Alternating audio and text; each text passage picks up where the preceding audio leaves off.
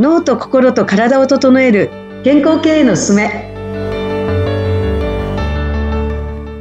人と組織の整え師、鏡てるみです。よろしくお願いします。よろしくお願いします。アシスタントの田中智子です。この番組は脳と心と体を整え、健康経営のあり方について、経営コンサルタントの鏡てるみさんとお伝えしていく番組です。鏡さん、今回もよろしくお願いします。はい。よろしくお願いします。よろしくお願いします。組み合わせの話は、もうなんか奥が深いですね。聞いてるといろいろ想像ができて、面白いなと思って。うん究極はもう、これですよね。組み合わせですね。組み合わせですね。そう。その、うんいいとか悪いとか、その、この脳タイプとか、その、メンタル状態とかが、こう低いからどうこう、高いからどうこうとかじゃなくて、うん組み合わせです。うん。うーん。うん。そう。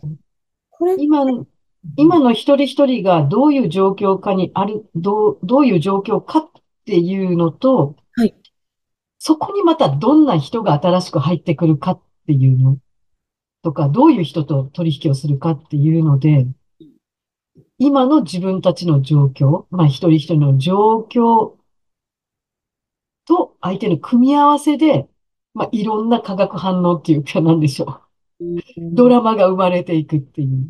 うん。でも、マネジメント的に考えると、やっぱりこう、やるべきことに集中したいですよね。そうですよね。やるべきことに。うん。集中したいし、ストレスを極力減らして、まあね、みんながハッピーになれることがたくさん増えていった方がいいから、ということは、まあ、前回仕組みっていうのがもう言いましたけど、はい。まあ、まず、仕組みは仕組みで整えなきゃいけないですけれども、今度は仕組みだけあっても、ね、こういう、こう、人のことっていうの、状態の把握ができてないと、まあ、組み合わせぐちゃぐちゃになるから、くその仕組みを活かせなくなるからですね。そうなんですよ。だから、この、一人一人の状況をやっぱり把握する。自分の状況を把握する。ってなると、自分でマネジメントができてくるし、例えば、例えばなんですけど、例えばっていうか、まあ、当社の事例で言いますと、まあ、当社は一切こう管理をしないうん。ですね。はい。組織づくりをしておりまして、おかげで一人一人がもう能動的に動いてるんですよね。うん。素晴らしい。要は、五分五分じゃないんですよ。はい。あの、相手を勝たせてるっていうか、うん。64ぐらい、64とか、まあ73ぐらいになってますね。私が3か4ぐらいになってます。うん。だからすごく楽ですね。うん。ただ、こう、部署によっては、た例えば相手が、その、まあ、こちらの関わり、まあ、私の手離れができてない部分ももちろんあるので、はい。それを私が結局進めてないと、ずーっと相手が4とか3なんですよ。そうなんですよ。だから結局私なんですよ。うん。私がもう手放しができてるところも本当に社員一人一人がもう能動的にもう裁量も与えてるので動いて、はい。私はただ、あの、なんかあった時だけお尋ねするみたいな感じですね。ね お尋ねですね。まずね、お尋ねなんですね。お尋ねなんです。あの、管理じゃないんですよね。管理とかマネジメントっていう言葉が合わなくなってきましたね。うちの会社は。だから、例えば、例えばですよ。まあ、右脳さん、もともと、やっぱり右脳系で、特に右脳三次元が強い、まあ、リーダーは、一番若いリーダーがいるんですけど。はい。で、あの、この人は最初もすごく動きがいいんですよ。メンタルは高いし、ああの、パフォーマンスも高いから、もうとにかく動きはいいんですよ。はい。いいけれども、右脳三次元が強すぎて、うん。まあ、やりっぱなところとかがあって、もう両立てですね。以前、ずっと前に話したと思うんですけど、もう、成果も出すんだけど、まあ、成果っていうか、まあ、取り組みもいいんだけど、動きはいいんだけど、ミスも多いみたいな。うーん。両立てだったんですよ。はい。で、パフォーマンスも高すぎるんですよ、この人は。う。エネルギーが高いっていうか。はい。で、一瞬エネルギーが高いからいいと思うんですけど、あえて、うん初めて、その、第1回目に、この B ブレインをやって、で、そのことが私も把握できたので、あ、これは、逆、逆っていうか、あえてパフォーマンスを落とすというアプローチで、まあ半年間やってもらって、そこ根気強く、根気強くやって、こちらも言葉かけをね、そうやって。そして半年後に全能タイプにこの人になったんですよ。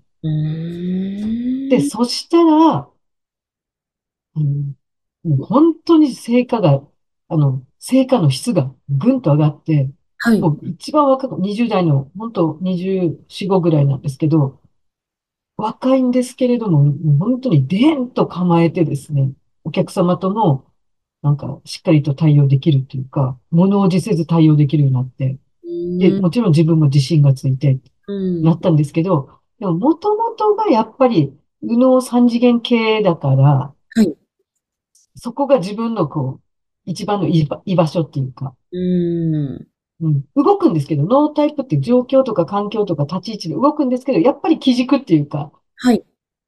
もう、100ゼロが0、100にはならないわけですよね。もともとの自分の、何ですか、ルーツみたいなところが、その4つの領域の中であって、で、その人のルーツは、やっぱり右脳三次元なんです。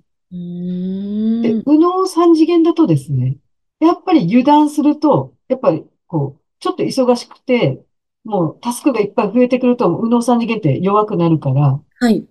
まあそういうので、その、左脳二次元ですね。まあ左脳二二次元を上げ、上げたんですよね。うんうん。で、上げることによって質を上げたんです。だけど、この左脳二次元がこう、ちょっと弱くなったりとかして、やっぱり崩れていくんですよ。うん、で、そういう時についやりがちなのが注意をしてしまうわけですよ。うん。あの、管理者とか経営者は。はい。じゃなくて、注意をするんじゃなくて、例えば、日報を毎日書いてもらうことをルールとしてるならば、それがこう、うん、出れ、出てないと。ううんん、どういう状況かが把握できないから、まあそういう時は、まあ、私なんかは、まあ、うん、あら、なんか最近日報見てないけどって。で、注意をしないでなんて言葉掛けしてるかっていうと、ルーティンできるように工夫してみたらって言うんですよ。うん。脳三次元っていうのはルーティンが苦手ですから。はいまた。元に戻ってきてるんですよね。うんうん一旦落ち着いたから、自分がやれるってちょっと調子に乗ったから、そうなんですよ。油断するんですよ、右脳系は。特に右脳三次元油断するんですよ、そこが。要注意ですよ、私たち右脳三次元系なんで。はい。私たちも。そう。で、で、ちょっと慣れてくるとそうなってくるんですよ。うんうんうんだからそこ、いかんでしょじゃなくて、ルーティン化できるようになんか工夫してみたらっていう言葉掛けをしました。うん。そしたら相手も、はっと思うんですよね。うん。あ、そうだそうだ。自分の弱点は、その左脳二次元が弱みだから、やっぱここをいかにキープしていくかっていうのがその人の課題なんですよ。うん。管理者としての、はい。その責務を果たせるようにならないと、とやっぱり、たとえ若くても経験が浅く若くても、やっぱり年上の人たちをマネジメント、マネジメントっていうかね、動かしていくわけですから、統率、統率していくわけですから、自分自身がお手本じゃないですけれども、若い人が、ね、目上の人たちをまとめ上げるって言ったら、やっぱ意識を高く、行動も、ね、やっぱり意識していかないといけないじゃないですか。人々がね、やっぱついてこないから。そこなんですよね、課題が。だから自分の課題が何なんだっていうことを自分で気づかないと絶対にそこは、あの、なんていうか、定着しないので、なんかそういう言葉がだけですね。あと、それとそれを、やっぱりこう、診断結果が、やっぱそこをまた、自分にね、フィードバックしてくれるので、はっと、また、あ、戻ってるっていうのがわかるわけですよ。うん。人から言われるとね、腹が立つから、やっぱり自分で見て、あ、いかんいかん。だから、聞くのはこれでいいのって、いつもそれだけですね。このまんまでいい？これが求めてること、自分が望んでること、もうここですね、常に。いや、違います。じゃあどうしたいの？って言ったら、ここをもうちょっとこうして、みたいな。あ本当って、じゃあどうする？具体的に。っていうの、質問ですね。うん。そしたら動いていきます。う自ん。分。だから本当に定着するまでって、右脳系は、特に右脳三次元は、時間かかるんですよ。うんもともと苦手なことだから、ルーティン。うん、そうですね。そこが低い人がね、あの、はい彼女はちょっとそこが低かったんですよ。うん、20切ってたので。そう、そうなんです。だから、ずっと根気よくそこは、周りが、いい言葉がけをしなきゃいけない。本当に一人一人を伸ばそうと、本当に心から思ってるかどうかですよね。その人の個性を本当にこう確立させてあげるっていうか、引き出してあげるって、本当に心から望んでるかどうかですね。うん、こちらが。うんいやーちょっと、鏡さんの会社の例を教えていただいて、なんか、すごくいいなと思いました。働かれてる方は、すごく伸び伸びと生き生きとされてらっしゃるんじゃないかなと。してますね。うんすごく感じました。うん本当に。だからずっとこの働き方で生きたいって言ってます。うん、うん、うん。とってもいいと思いました。ありはい。がとうございます。はい。はい。鏡さん、そろそろお時間になりましたので、はい。このあたりで、はい。失敗にしたいと思います。今回もありがとうございました。はい。ありがとうございました。